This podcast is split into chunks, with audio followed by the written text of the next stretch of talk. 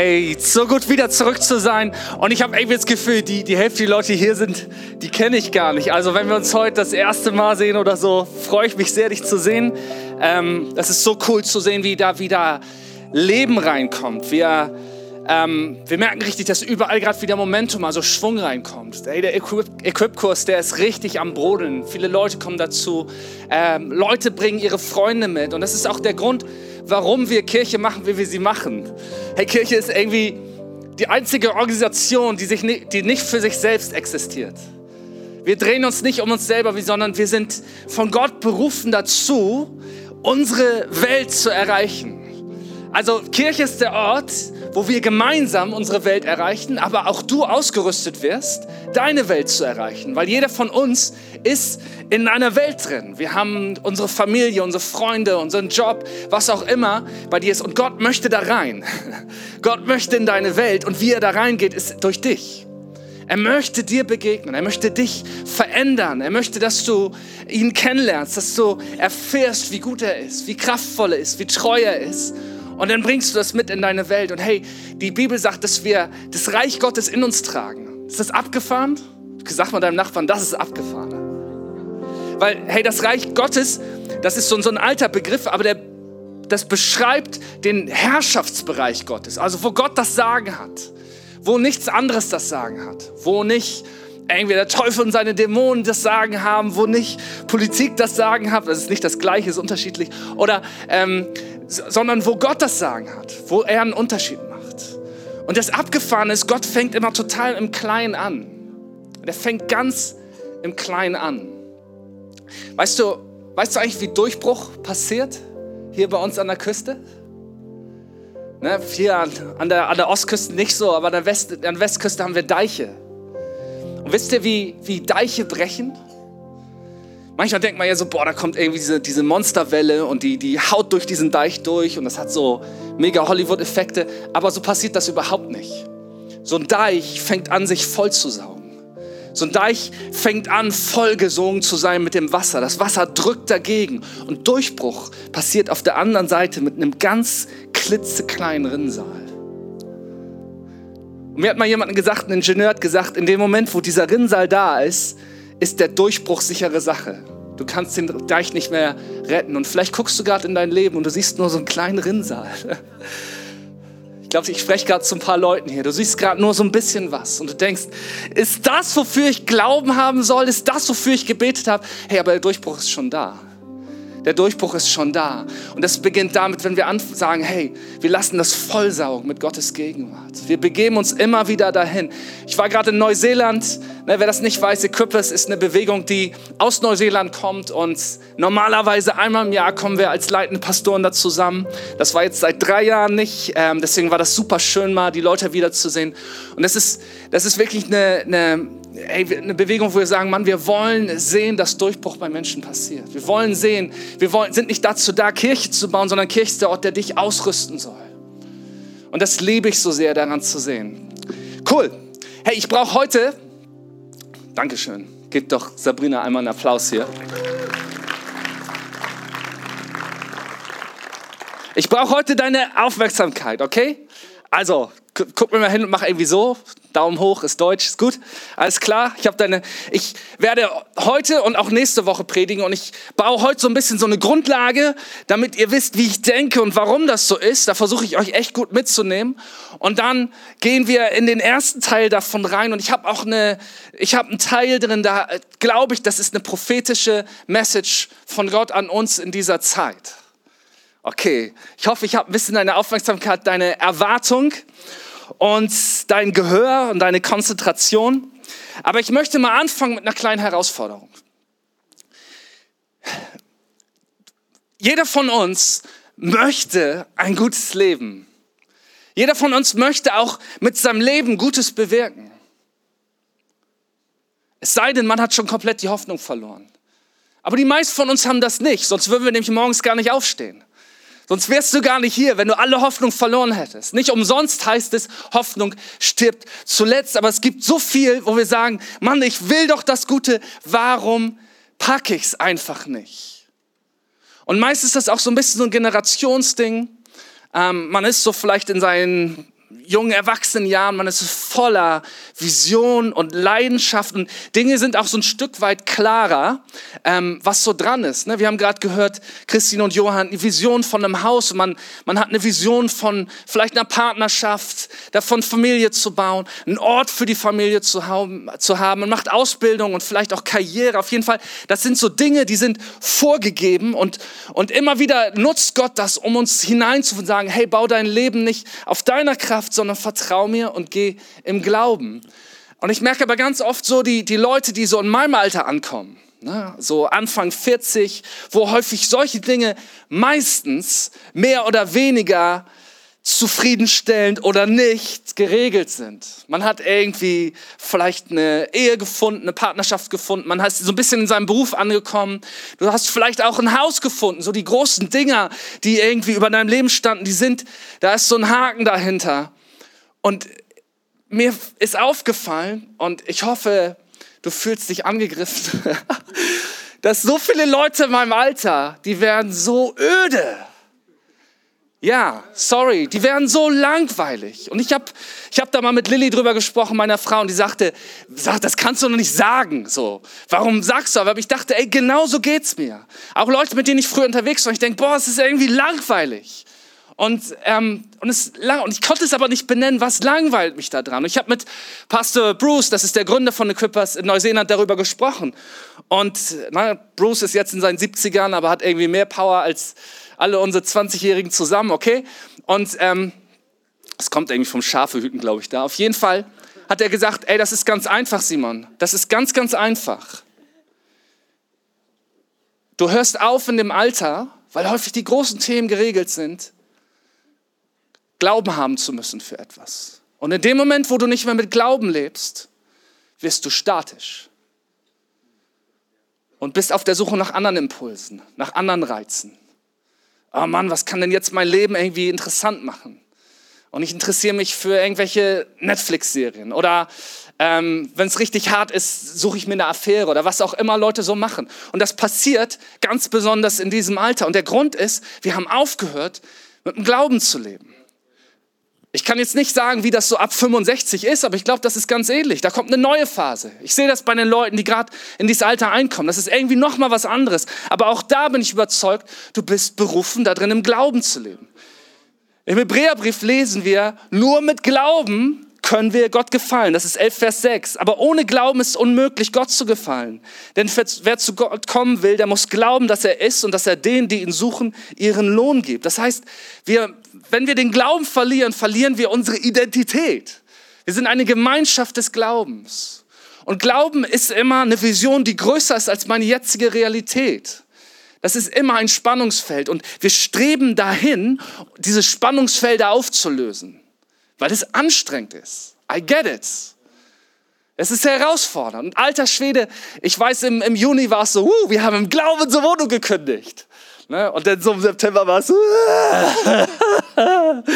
Herr, rette uns. Und wir dachten auch so, je, äh, wie machen wir das denn jetzt und so. Und ich finde es so krass, dass sie durchgehalten haben. Sie gesagt haben, hey, wir bleiben dran.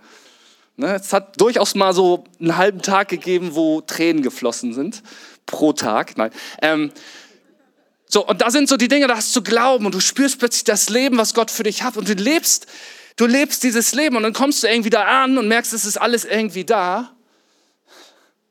Das Leben wird langweilig und man braucht andere Dinge, die ein Leben geben. Amen dazu? Einer, zwei, drei. Amen, Amen. Hammer, come on. Gunnar.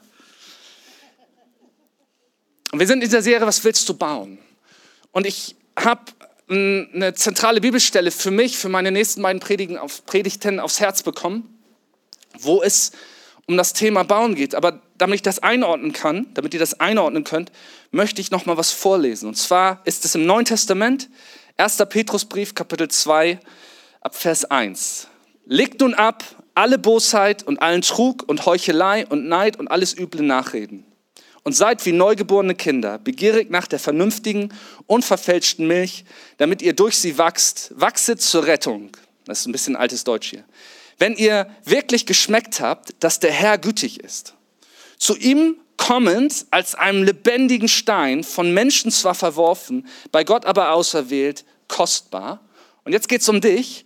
Lasst euch auch selbst als lebendige Steine aufbauen, als ein geistliches Haus, ein heiliges Priestertum, um geistliche Opfer darzubringen, Gott hochwillkommen durch Jesus Christus. Und dann geht's noch ein bisschen weiter. Und das ist ein Bild, was er hier zeichnet. Er sagt, ey, was hier passiert, was wir Kirche nennen, ist, dass jeder einzelne von uns ist ein lebendiger Stein und Gott nimmt den und baut daraus einen Ort und der Vergleich ist dafür der Tempel. Und der Tempel ist der Ort, wo Menschen Gott begegnen können. Der Tempel ist der Ort, wo Vergebung passiert, wo Freiheit passiert, wo Berufung passiert, wo Heilung passiert. Überall da, wo Gottes Gegenwart ist und Gottes Willen geschieht, da verändern sich die Dinge. Und das ist, was Gott nicht mehr macht, seitdem Jesus auferstanden ist, durch einen physischen Tempel, also einen Ort irgendwo in Judäa, wo man hingeht, ein paar Mal im Jahr, um seine Opfer darzubringen, sondern da, wo wir zusammen sind. Okay? Seid ihr soweit dabei? Hammer. Ihr seid echte Hammer. Ähm, ne, Jesus sagt an einer Stelle in Matthäus 18, sagt er, hey, wo zwei oder drei in meinem Namen versammelt sind, da bin ich mitten unter ihnen. Also wenn wir zusammen sind, ist die Gegenwart Gottes, ist Jesus da. Wie jetzt, wenn er persönlich da ist. Deswegen brauchst du Christen bei dir auf dem Arbeitsplatz. Wenn du der einzige Christ bei dir bist, fang an dafür zu beten. Ich glaube, da sind noch andere. Und Gott möchte euch zusammenbringen, dass ihr anfangt, für diesen Ort zu beten und er möchte Veränderung bringen. Wir sind nicht berufen dazu, Einzelkämpfer zu sein. Fang an zu sagen, hey, das soll ein Ort werden, wo Gottes Gegenwart hinkommt. Oder brauche ich zwei oder drei? Das ist biblisch, okay? Ähm, und ich möchte noch mal zu einer Stelle im Alten Testament springen. Also wir sind soweit. Wir, Gott will mit uns sein Haus bauen, wo seine Gegenwart ist, wo Menschen ihm begegnen können. Und wenn wir mal in das Buch der ersten Könige, das ist im Alten Testament, beschreibt die Geschichte Israels gehen, da wird beschrieben, wie König Salomo, der Sohn von König David, den Tempel baut. Und da ist ein Vers drin, der hat mich total angesprungen. Das ist 1. Könige 6, Vers 7.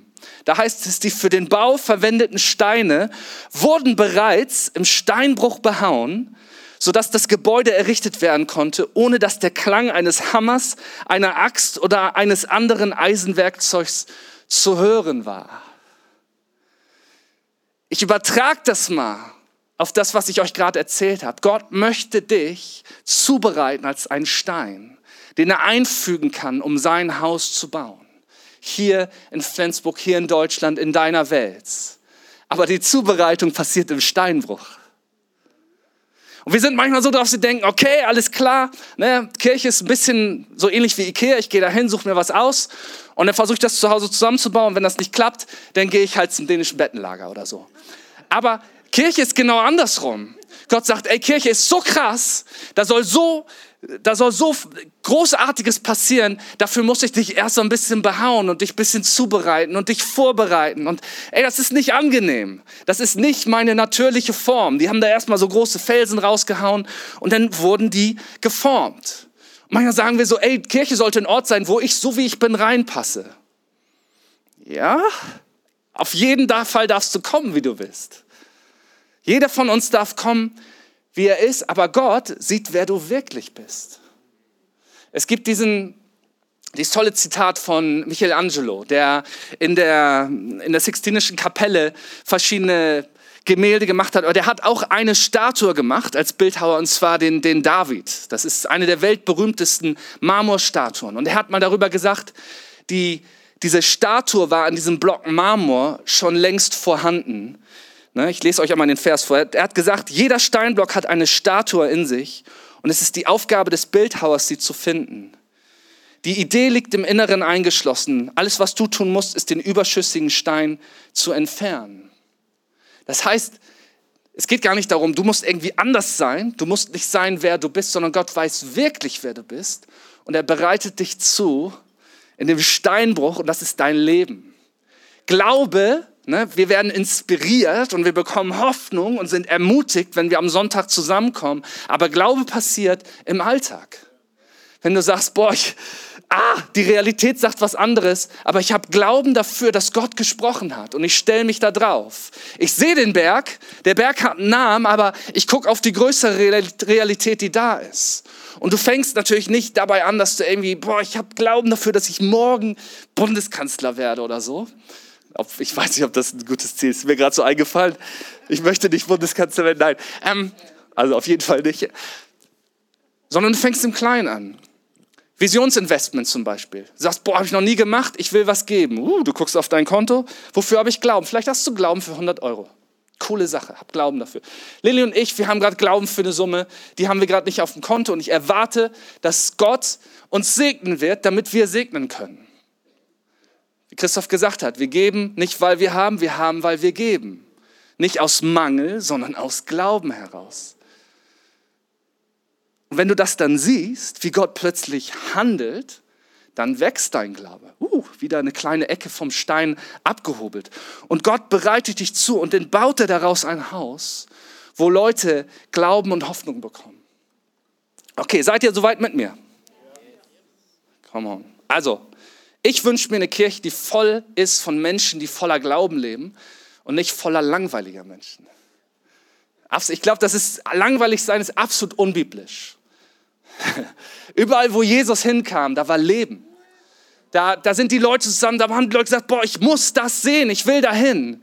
Da passiert was. Und das ist derselbe Jesus, der dich beruft und in dir lebt und dir hofft, der sagt, Mann, come on, ich habe ein Leben für dich, was voller Abenteuer ist, was voller Freude ist, voller Leben ist, okay? Gut, und jetzt springen wir mal, nachdem ihr wisst, alles klar, ich soll ein lebendiger Stein werden, ich soll eingebaut werden in den Tempel, damit dort Gottes Gegenwart diese Welt verändern kann. Und jetzt springen wir mal zum 1. Petrus, Kapitel 5, Vers 10. Und du darfst einmal kurz Luft holen. Und ich auch. So, da heißt es, ups, das kommt gleich wieder, was es da heißt. Der Gott aller Gnade aber, der euch berufen hat, zu seiner ewigen Herrlichkeit in Christus, der wird euch, die ihr eine kleine Zeit leidet, aufrichten, stärken, kräftigen und gründen. Und diese vier Worte, die er da, die er da gebraucht, irgendwie spinnt meine Sache hier gerade, eine Sekunde, die er gebraucht, das sind eigentlich Worte, die finden wir im Bauwesen. Also dieses aufrichtigen, kräftigen und stärken wird ja fast doppelt gemoppelt, ist es aber nicht. Und gründen. Und darüber möchte ich die nächsten zwei Sonntage mit euch sprechen, weil ich glaube, da liegt ein Schlüssel drin, dass du in deine Berufung kommst. Dass du als lebendiger Stein in dieses Haus Gottes, was er baut. Und damit meine ich nicht nur irgendwie Equippers Flensburg, sondern das, was er hier tut. Mein Gott ist doch viel größer als das. Ich bin zusammen, ich bin regelmäßig zusammen mit einer Gruppe von Pastoren und Leitern hier in Schleswig-Holstein. Wir beten seit über 15 Jahren für Erweckung. Und die schon länger. Ich bin nur schon so lange dabei. Wir glauben, dass Gott hier was tun möchte. Und manchmal fangen wir das schon an, so ein bisschen zu sehen. Ich glaube, jetzt fangen wir gerade an, was zu sehen.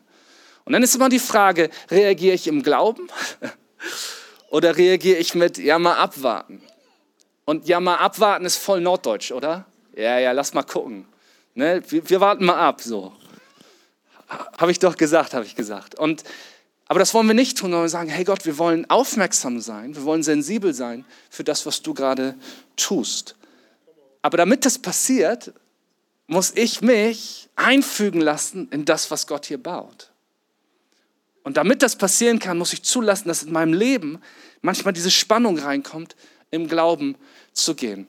Also, diese vier Begriffe, da komme ich gleich drauf. Aber anfangen möchte ich den Vers mit dem Anfang. Der Gott aller Gnade aber, der euch berufen hat. Und das ist immer der Anfang. Ich bin nicht hier, um dir zu sagen, dass du nicht ausreichst oder dass mit dir was verkehrt ist oder dass du nicht gut genug. Das ist ja so leicht zu hören. Wir sind als Deutsche so häufig so negativ gepolt. Wir sind so drauf, ah, ist klar, du hast recht, ich bin der letzte Loser. Ich wusste es immer schon. Jetzt hat der Pastor es auch noch. Das ist das Letzte, was ich hier bin, euch zu erzählen. Ich möchte dir sagen, der Gott der Gnade hat dich berufen. Und es beginnt mit dem Gott aller Gnade.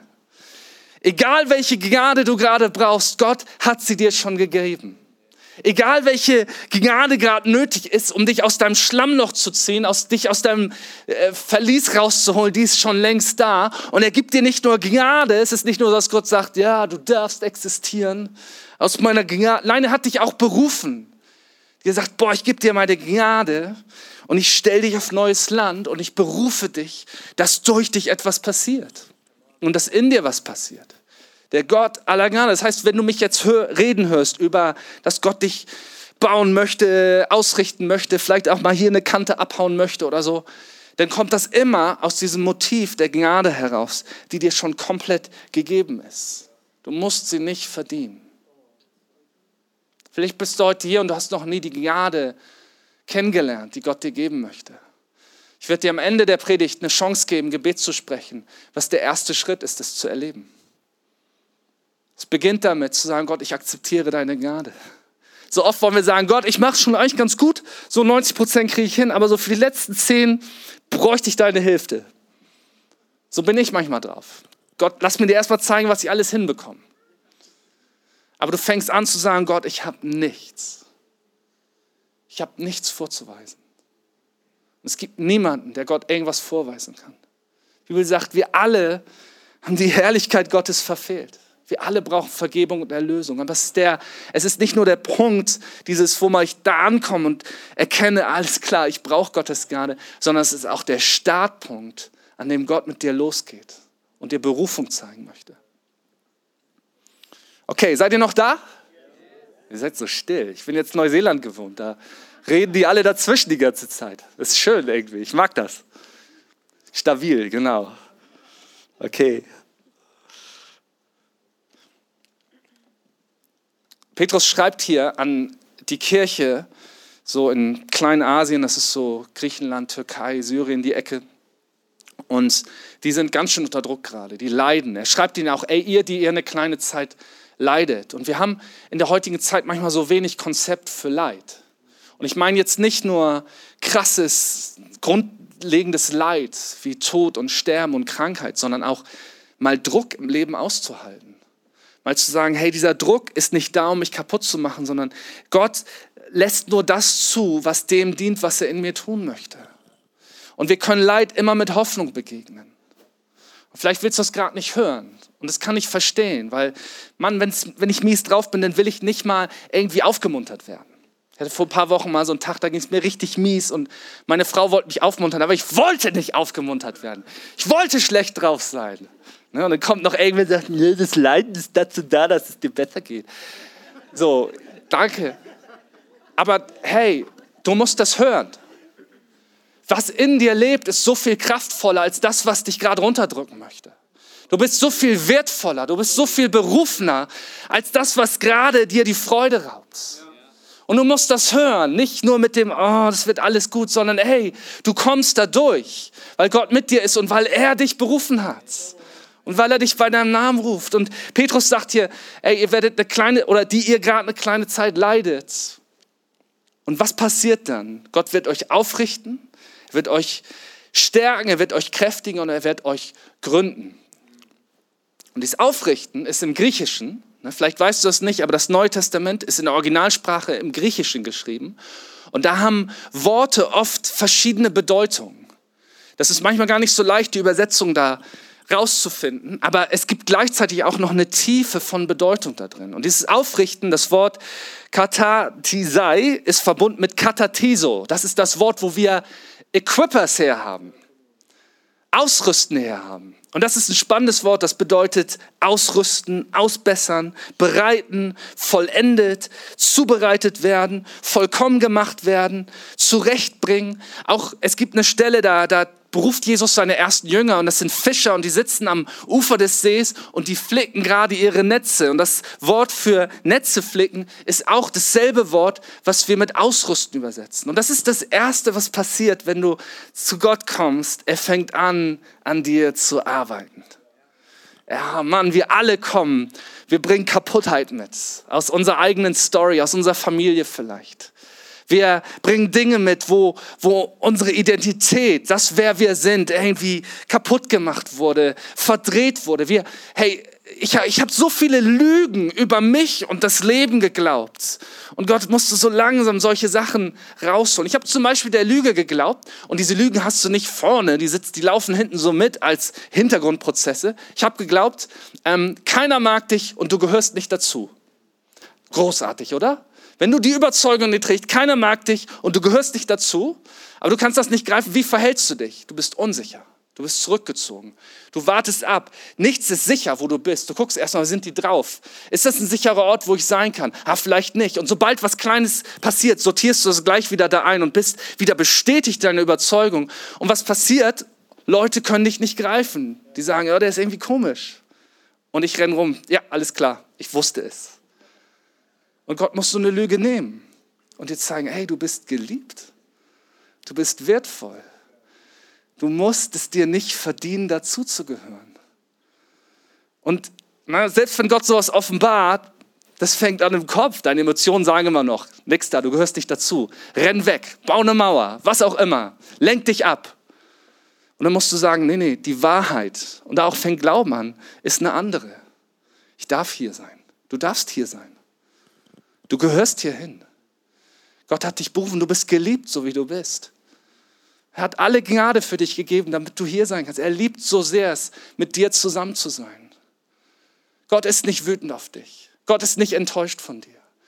Gott ist nicht überrascht von dem, was du schon wieder nicht hinkriegst. Ne, hat Jesus ans Kreuz geschickt, aber das, was du letzte Woche gemacht hast, da hört es auf. Nein, so ist Gott nicht. Du darfst hier sein. Und das passiert bei diesem Katatiso, diesem Ausrüsten. Aber auch ganz praktisch. Weißt du, Kirche ist der Ort, wo Berufung, wo Zukunft gebaut wird. Hier sind Leute, die finden Dinge raus, wo die sagen, boah, ich wusste gar nicht, dass das in mir steckt. Ich dachte mir, ich wäre jemand, der zurückgezogen ist und so klein am Rand berufen ist, da hinzukriechen. Mann, Gott hat mich berufen, Leuten Freude zu bringen. Ist das der Hammer, was die Band hier macht? Was die Leute, das ist etwas, was Gott in sie hineingelegt hat, was sie mit dir teilen, mit uns teilen. Es ist der Hammer, die Kids jetzt zu sehen, die in diesem Haus groß werden, für die diese Art von Kirche normal ist. Das wird sie für ihr Leben prägen. Auch das passiert in Kirche, ganz praktisch. Ja, ihr seid heute leider so ein bisschen ein Beispiel, aber die Schritte, die die beiden Leute in den letzten Monaten gemacht haben, auch zu sehen, hey, wie die gewachsen sind, wie sie angefangen haben, an das zu glauben, wo sie merkten, boah, das steckt in mir. Das ist der Hammer. Und das passiert als erstes, dieses Aufrichten. Gott richtet dich. Das ist erstmal so die grobe Form, die haut er zurecht. Der sieht doch, was da drin steckt in diesem komischen, undefinierten Block. Der fängt an, das zuzuhauen. Und es ist schon mal so die grobe Form, die ist da. Und du bekommst so eine Ahnung davon. Und ich, wisst ihr, was einer meiner größten Schmerzen ist als Pastor? Als Pastor bist du mit Menschen unterwegs. Ne? Pastor ist das hebräische Wort für, äh, das griechische Wort für Hirte. Ne? Du leitest Schafe und du siehst, boah, das Schaf ist in der Wüste. Da gibt es kaum was zu essen, da gibt es nichts zu trinken. Und du möchtest das Schaf so gerne führen an den Ort, wo es grünes Gras, frisches Wasser gibt. Und dann gibt es so oft Leute, die sagen, die schmecken so ein ganz bisschen. Und dann kriegen sie Angst davor. Oh, das schaffe ich sowieso nicht. Und sie ziehen sich wieder zurück. Und sie entscheiden sich da zu sein. Und ich weiß, ich kann nichts machen. Selbst Gott kann da nichts machen. Gott hat uns einen freien Willen gegeben. Der bietet dir die Freiheit an. Und trotzdem müssen wir diese Schritte gehen. Also, das Erste, was passiert bei Equippers, ist, dass Gott dich equipt. Sag mal deinem Nachbarn equipt. Und jetzt mit Überzeugung. Equipped. Ausgerüsten. Und vielleicht auch, weißt du, ich, ich gebe dir jetzt mal ein prophetisches Wort, wo du, und zwar jeden einzelnen von euch, und das ist hundertprozentig wahr, du brauchst Heilung. Du brauchst Heilung. Das Kram in deinem Leben, den hast du erlebt und der hat dich so verletzt und so verdreht und Jesus möchte dich heilen. Und es wird, es wird dir Angst machen, es wird dich herausfordern, aber Jesus wird dich heilen. Er möchte dich heilen. Und dann kommt das nächste Wort und eigentlich die nächsten beiden Wörter, die kommen. Das ist einmal übersetzt mit Stärken und mit Kräftigen. Im Griechischen, nicht, dass das irgendwie wichtig ist, aber ich lese das mal vor, ist das Sterixai und Stenosai. Das sind die beiden Worte. Man denkt so ein bisschen, das ist doch doppelt gemoppelt. Warum steht da einmal kräftigen und einmal stärken? Aber das sind zwei ganz, ganz unterschiedliche Arten von Kraft und Stärke. Das erste, worüber ich gleich kurz reden möchte, bedeutet Stabilität. Stärke, die Stabilität ist. Das Wort, das ist so ein, so ein Begriff für so Streben, die zum Beispiel ein Dach stabilisieren. Die haben im Griechischen dieses Wort. Das ist das, was Stabilität in dein Leben bringt. Weißt du, Glaube, der christliche Glaube bringt so viel Stabilität in dein Leben. Wir, wir, wir, verstehen gar nicht, was das für Werte sind, weil die überall um uns herum sind. Die haben unsere Realität geprägt. Ne, die Würde des Menschen ist unantastbar. Das ist eine christliche Idee, eine christlich-jüdische Idee. Ne, der, dass die Stärkeren die Schwächeren beschützen, dass, dass äh, allen Menschen es gut gehen. Das sind so Ideen, die halten wir für normale Fairness, aber die hat es in der Geschichte vorher nicht so gegeben. Da hat Stärke dominiert in den meisten Fällen. Glaube gibt dir Stabilität. Und wenn du was, wenn du mitschreibst, dann möchte ich dir eine Sache jetzt sagen, die kannst du mitschreiben. Und zwar, echte Stabilität in Gottes Reich kommt durch deine Kapazität für Glauben. Echte Stabilität in Gottes Reich kommt durch deine Kapazität für Glauben und nicht durch Sicherheitsdenken. Das ist das Paradoxe. Im Hebräer 6, Vers 19 lesen wir, diese Zuversicht ist wie ein starker und vertrauenswürdiger Anker für unsere Seele. Sie reicht hinter den Vorhang des Himmels bis in das innerste Heiligtums Gottes. Ein Anker für deine Seele. Wer ist hier, der ab und zu mal einen Anker für seine Seele braucht? Wer ist hier, der im Moment sagt, boah, mein, ich könnte mich gerade so füllen mit den Stürmen, die um uns herum abgehen. Das, was politisch, wirtschaftlich, was kulturell, was gesellschaftlich abgeht, das sind so viele Stürme, die auf mich einprasseln. Nicht zu sprechen von den Stürmen, in denen du selber vielleicht gerade stehst. Aber Gott möchte dir einen Anker geben. Ein Anker, der dich hält. Der selbst wenn die Stürme um dich herum prasseln, der dich an dem Ort hält, wo du hingehörst. Ein Anker für deine Seele. Okay, Stabilität in Gottes Reich kommt durch unsere Kapazität für Glauben. Und das wird hier beschrieben als Stärke, als eine Form von Stärke. Ich habe früher mal, das sieht man mir nicht mehr an, aber da habe ich äh, als Fitnesstrainer gearbeitet. Ne, das, ich darf inzwischen nicht mehr, mehr in unsere Bodybuilding-Kleingruppe bei Carlos. Ne, ich kann einfach nicht genug äh, Hanteln hier Köln, das geht leider nicht. Aber ähm, früher habe ich das mal gemacht und es ist interessant, wenn man drüber nachdenkt, wie jemand stärker wird. Du wirst nicht stärker durch das, was du tun kannst, sondern stärker durch das, was du nicht tun kannst.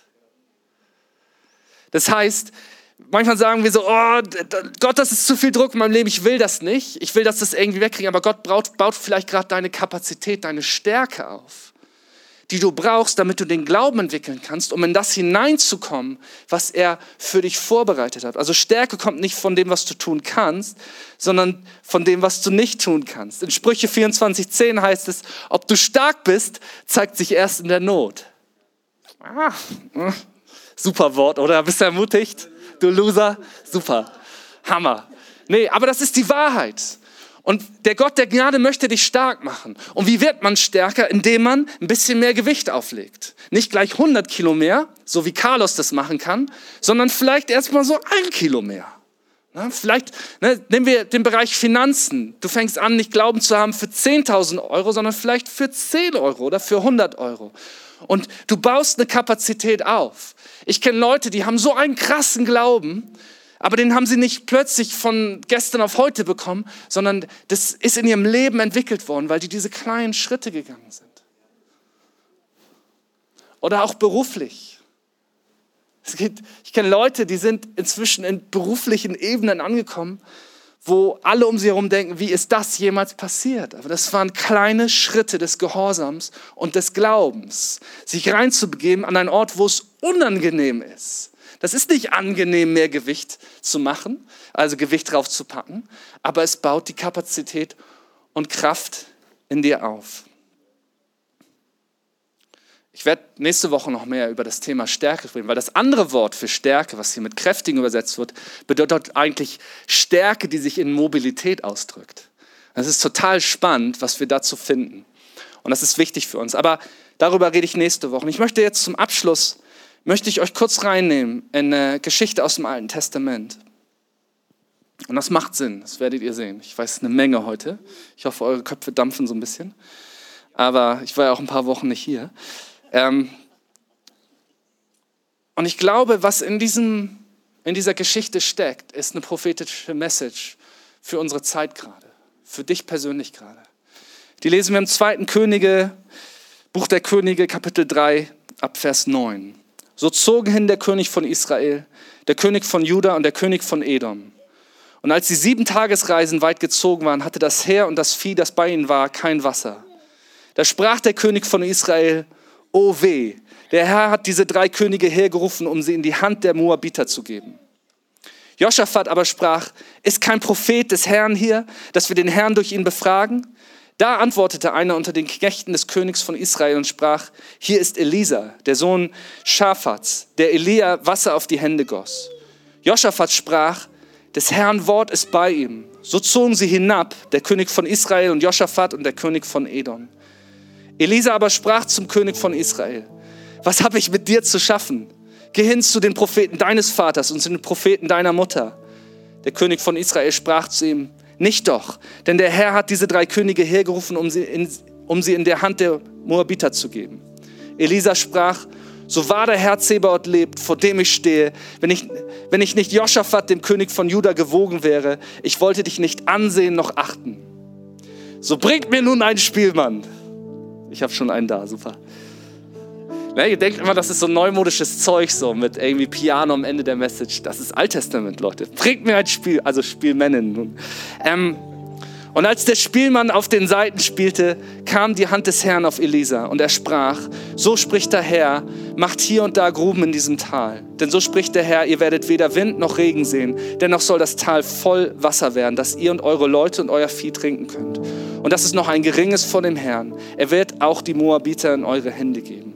Lange Story, bist vielleicht ein bisschen verwirrt gerade. Also folgendes ist passiert. Die Moabiter äh, ziehen... Ähm, marodierend übers Land, machen Städte kaputt, berauben, töten. Und die Könige von diesen drei Königreichen, Juda, Israel und Edom, sind verzweifelt und tun sich zusammen. Ziehen los mit dem Heer, aber nach einer Woche haben sie schon kein Wasser mehr für ihr Vieh. Sie sind verzweifelt. Ne, immer wenn sowas steht, oh weh, ne, das bedeutet eigentlich, die sind völlig am Ende, die sind völlig verzweifelt, sind kurz davor aufzugeben und sie suchen danach, von Gott zu hören, was sie denn jetzt tun sollen. Und landen bei Elisa der ein Prophet ist. Und das Erste, was Elisa, Elisa sagt, wer seid ihr eigentlich? Was wollt ihr hier? Ich würde euch nicht mal beachten, aber Joschafat ist bei euch. Das ist interessant, Joschafat ist zu der Zeit der König von Juda. Und die meisten Könige in der Geschichte Judas die folgen Gott nicht, die nutzen das Volk aus. Aber Joschafat ist einer, der will wirklich Gott nachfolgen. Und sein Name ist sogar so ein bisschen so ein, wirft so Schatten voraus auf Jesus. Also er ist so ein Beispiel dafür, wo etwas drinsteckt von dem, was Gott durch auch Judah tun wollte. Und Elisa sagt, nur weil er dabei ist, bin ich bereit, zu euch zu sprechen. Und vielleicht brauchst du gerade ein prophetisches Wort. Damit meine ich nicht irgendwas Magisches von Himmel, sondern brauchst, es sind so viele Fragen da, so viel Verwirrung da. Und du sagst, Gott, was sagst du denn überhaupt dazu? Und meine erste Message an dich heute ist, Gott wird zu dir reden, nicht weil du du bist, sondern weil du mit Jesus kommst, weil Jesus bei dir ist. Der Gott der Gnade aber hat dich berufen in Jesus Christus, haben wir vorhin gelesen. Es macht einen Unterschied, mit wem du unterwegs bist. Ey, wenn ich beim Fußballspiel auftauche und ich habe Christoph mit, so, dann ist niemand beeindruckt. Wenn ich irgendwie ne, Mario Götze mitbringe, oder, oder Leroy Sané oder so, Englisch, sind alle so, wow, alter, krass. Ja, genau. Ne? Das macht einen Unterschied, mit wem du unterwegs bist. Und ich möchte dir sagen, fang wieder an, mit Jesus in deinem Leben unterwegs zu sein. Fang wieder an zu erwarten, hey, weil ich mit Jesus da bin, wird Gott reden. Und wisst ihr, in der Geschichte Israels und Judas sind solche Allianzen mit anderen Königen, sind immer der Versuch, Dinge aus eigener Kraft zu schaffen. Ist das irgendwie ein bisschen crazy, ein Visionsinvestment in dieser Zeit zu machen? Hundertprozentig. Aber genau das ist die Zeit, wo wir sagen können, wir haben Glauben, dass du es machen wirst. Ich kann es nicht machen. Ich kann nicht mal so tun. Aber du kannst es machen. Und vielleicht ist es auch dran, mal die Allianz, die du gerade geschmiedet hast, um dir ein bisschen das Gefühl von Sicherheit zu geben. Zu sagen, das ist nicht das, was mir Hoffnung geben wird. Das ist nicht das, was den Unterschied machen wird. Weißt du, Gott schaut dich an und er sagt, ey, ich bin für dich da.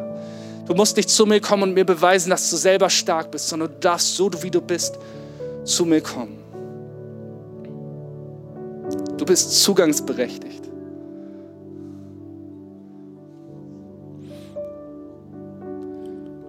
Dann gibt er ihnen die Message. Und ich glaube, das ist eine Message für uns gerade. Er sagt, macht Gruben in dem Tal. Grabt Gruben. Schaufelt Gräben in dem Tal, in dem ihr seid und wo gerade kein Wasser ist. Und Gott wird das füllen.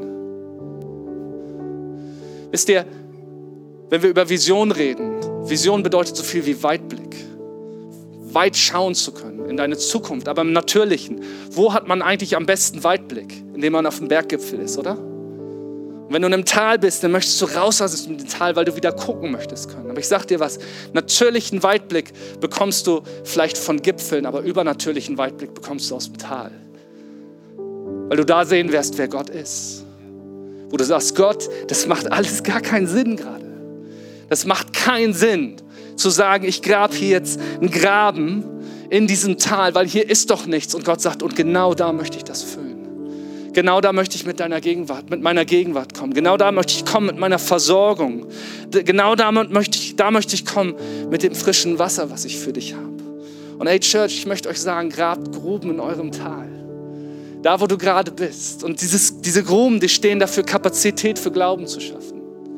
Ich rede viel über das Visionsinvestment, aber es ist so ein schön praktisches Beispiel. Das gilt für viele andere Lebensbereiche auch. Ich habe total Bock, irgendwie mindestens einen Tausender zu geben. Wir haben das Geld gerade nicht. Wir haben gesagt, ey, come on, oder 2000, das wäre noch besser. Weil, weil ich liebe es zu geben. Das hat über die Jahre mein Glauben so geprägt, hat mein Glauben so wachsen lassen. Ich habe das Geld gerade nicht. Einfach so zu sagen, boah, sondern das ist gerade nicht da.